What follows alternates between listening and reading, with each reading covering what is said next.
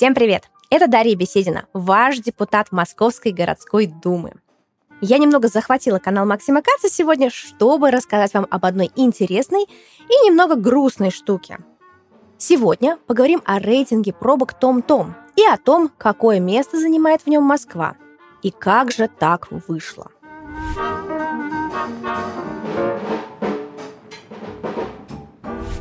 Что это за рейтинг такой? TomTom – это нидерландская компания, которая производит навигационную технику и создает карты.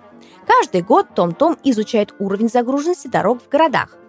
В рейтинг входят 400 городов из 60 стран мира, и на первом месте находится город, жители которого страдают от пробок больше всех.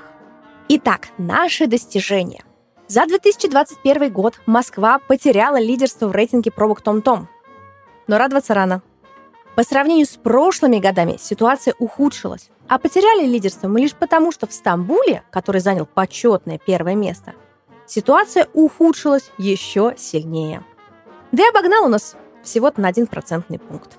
Уровень загруженности дорог в Москве Том-Том оценили в 61%. То есть среднее время поездки было у нас на 61% больше, чем оно было бы при идеальных условиях. Московские водители в среднем провели в пробках 140 часов. Москва заняла седьмое место в рейтинге городов, где пробок за год стало только больше.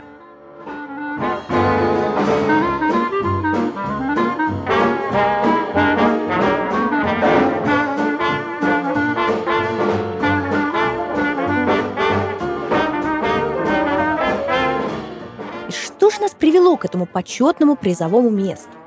Наверное, неудивительно, что в 2021 году загруженность выросла. 2020 все-таки прошел частично в режиме самоизоляции.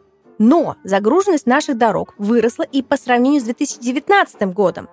Мы умудрились попасть в топ городов, где по сравнению с 2019 годом стало хуже. И проблема наша в ошибочной транспортной политике мэрии Москвы. Наша мэрия до сих пор руководствуется идеями дорожного развития 20 века. Чем больше инфраструктуры, тем лучше –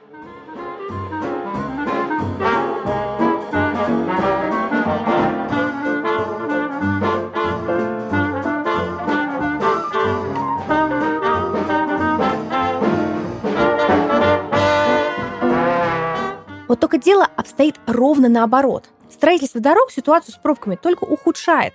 Это знает вообще любой транспортник, который хотя бы хоть раз минимально открывал какие-то э, учебники и хотя бы как-то минимально знаком с транспортной мировой наукой.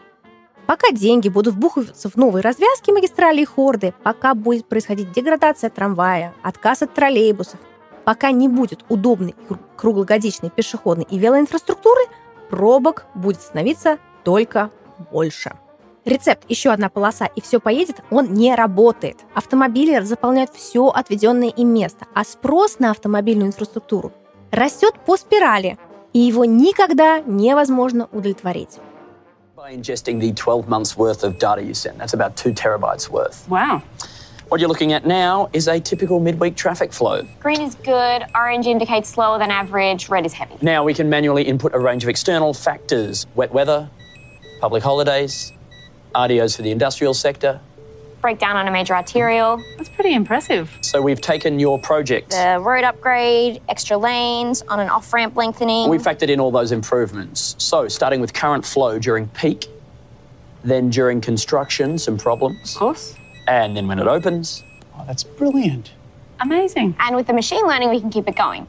Year two, year three, year four. Wait, wait, what's going on? What happened? Where'd the green go?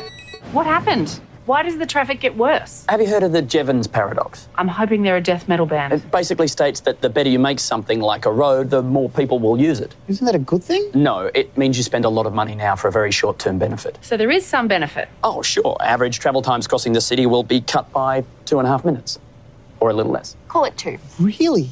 And that lasts for 14, 15 months. Then declines. Ah, no, stays flat. Then declines. Well, for $300 billion, I guess we were hoping for something a little more dramatic. Two and a half minutes. Call it two. You don't look happy.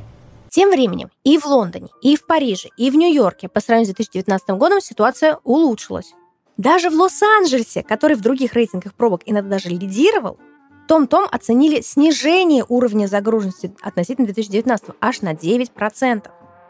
В чем же дело?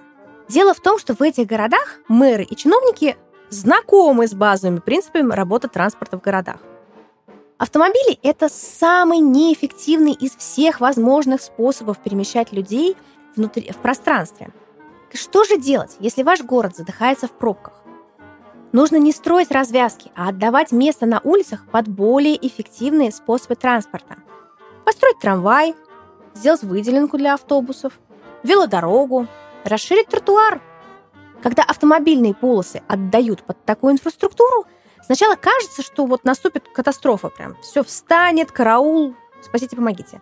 Но в реальности, когда автомобилям появляется удобная и быстрая альтернатива, то люди меняют свои привычки – оставляют свои автомобили, на которых ездить стало менее удобно, и выбирают другие, более комфортные для себя и более полезные для города способы передвижения. Количество автомобилей на улицах сокращается, а тем, кто от автомобиля пока не отказался, тоже становится проще. Вот это важно еще раз проговорить. Когда мы отнимаем у автомобилей городское пространство, люди начинают пользоваться другими видами транспорта – чаще работают из дома, делят там машину с соседями, переезжают, и даже девелоперы меняют свои планы. Ну а если город устроен привлекательно, удобно и быстро, исключительно для автомобилиста, люди предпочитают ездить на автомобиле. И тогда город неизбежно встанет в пробку, потому что личный автомобиль занимает очень много городской площади. Автомобилисты тогда будут требовать от мэрии еще одну полосу. Новая полоса даст кратковременную передышку, но вскоре заполнится новыми автомобилистами и встанет в точно такую же глухую пробку, как и было до реконструкции.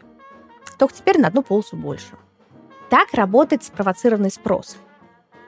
И наоборот, существует понятие «исчезающий трафик». Это как раз тот трафик, который исчезает, как бы, когда на городских улицах перераспределяется пространство в пользу пешеходов, в пользу велосипедистов и общественного транспорта.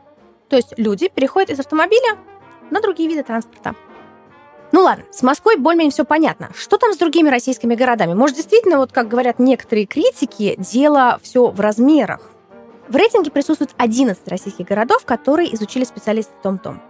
В десятку попали аж три российских города. Помимо Москвы, самые большие пробки в Санкт-Петербурге, седьмое место, уровень загруженности 50%, и в Новосибирске, девятое место в рейтинге, 48% загруженности. Это вообще не то лидерство, которым хотелось бы гордиться. Все 11 российских городов вошли в первую сотню.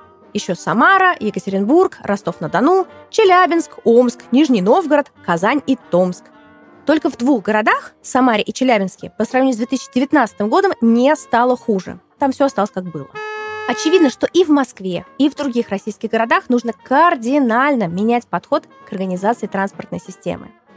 Чиновникам нужно понять и принять, наконец, что автомобили не должны доминировать на улицах городов. Недостатков практических наработках и каком-то мировом опыте нет. Бери и пользуйся.